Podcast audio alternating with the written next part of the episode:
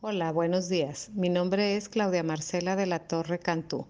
Soy directora del Jardín de Niños Francisco Primo de Verdad y Ramos, turno matutino de la zona escolar 125, perteneciente al municipio de Ramos Arizpe. Me corresponde a mí hablar sobre educación socioemocional. La educación socioemocional se define como la capacidad de reconocer nuestros propios sentimientos y los de los demás, de motivarnos y de manejar adecuadamente las relaciones. Al inicio del ciclo escolar, a través de nuestro diagnóstico se detectaron necesidades en el desarrollo socioemocional en el 12% de los alumnos del plantel. Aun cuando no fue la problemática prioritaria, en colegiado se analizó el aspecto socioemocional debido a la situación actual que vivimos, la cual todos conocemos. En las familias se identificaron problemas que comprometen el desarrollo socioemocional de los alumnos, tales como los siguientes. El estrés, que fue el más recurrente, en donde 45 familias expresaron experimentarlo constantemente. Problemas económicos y malos hábitos de sueño siguieron en orden de frecuencia. El desempleo, la depresión, problemas de salud y malos hábitos alimenticios también se han presentado en nuestras familias.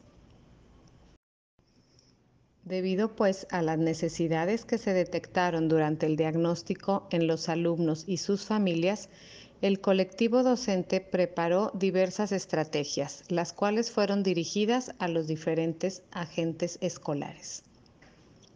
Nuestro propósito es favorecer el desarrollo del potencial humano de nuestros alumnos y proveerles de recursos para enfrentar problemas cotidianos se pretende contribuir a mejorar la convivencia familiar mediante el autoconocimiento, la autorregulación de emociones y la solución pacífica de conflictos. Las estrategias que se realizaron con los alumnos se basaron en situaciones didácticas acordes a las necesidades de los alumnos y a la programación de Aprende en Casa. Algunas de estas fueron las siguientes. Actividad Mi familia. ¿Qué me gusta más hacer con ellos? Responde al aprendizaje esperado, reconoce y expresa características personales. Habla acerca de su familia, quiénes la integran, a qué juegan o cómo conviven. Actividad Un globo para expresarme mejor.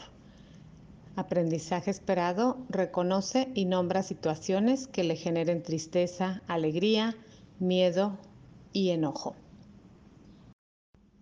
Actividad El monstruo de colores. Aprendizaje esperado, dialoga para solucionar conflictos y ponerse de acuerdo para realizar actividades en equipo. Actividad ¿Y tú cómo te sientes?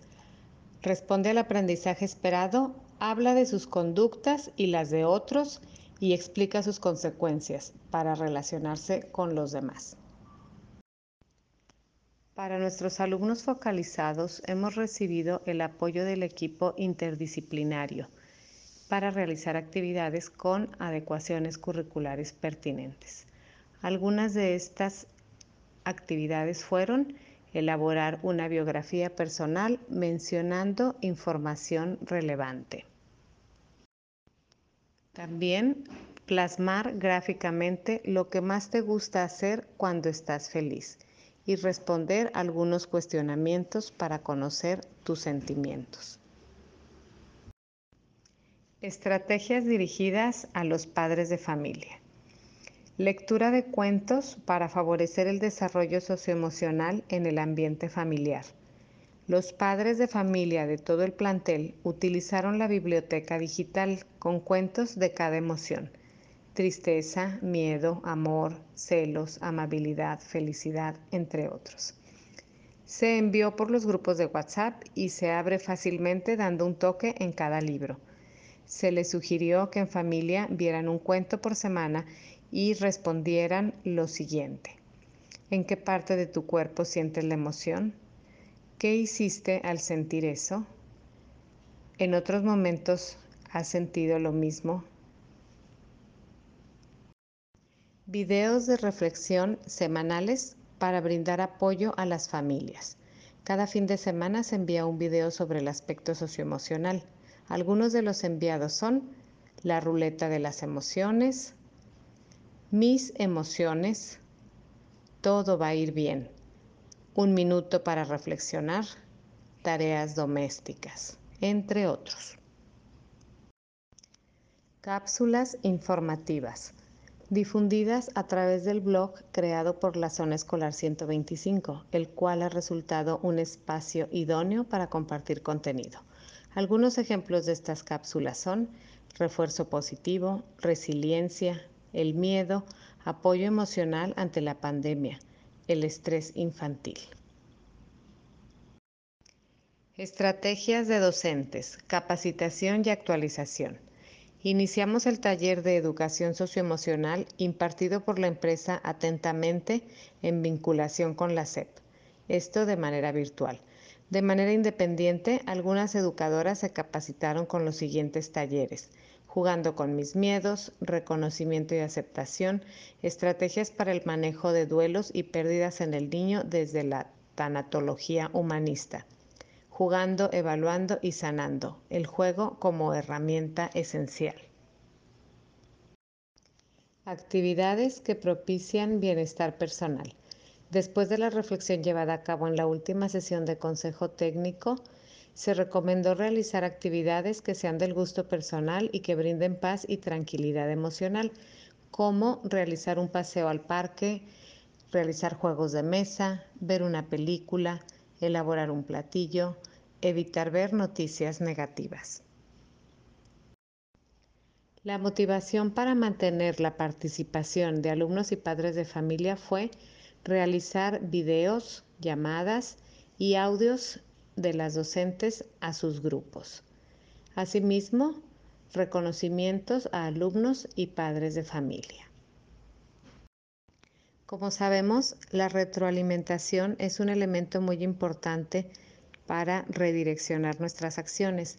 Este se realizó por parte de las docentes a los alumnos y sus familias, mencionando las fortalezas identificadas, áreas para mejora y algunas estrategias y sugerencias para hacerlo en familia.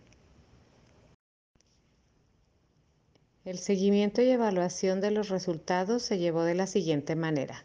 Alumnos. Valoración de las evidencias de videos, fotos, cuadernos de trabajo, así como la opinión de los padres de familia. Con padres de familia, a través de llamadas, videollamadas, entrevistas presenciales y encuestas electrónicas, así como el análisis de los resultados en colectivo. Docentes, análisis de las prácticas educativas en los acompañamientos virtuales y en las sesiones de consejo técnico. Los resultados obtenidos hasta este momento son los siguientes. Padres de familia más informados para apoyar el desarrollo emocional de sus hijos. Actualmente, solo el 3% de los alumnos aún requieren apoyo para el desarrollo de habilidades emocionales. El propósito que se tenía previsto se logró, ya que se desarrollaron habilidades socioemocionales y se cuenta con recursos para enfrentar problemas cotidianos, pero aún falta incidir más en el ambiente familiar. Y nuestros grandes retos, continuar favoreciendo el aspecto socioemocional con estrategias innovadoras, plantear estrategias de forma permanente a las familias que les permitan tener un hogar mayormente favorecido con herramientas socioemocionales. Muchas gracias por su atención.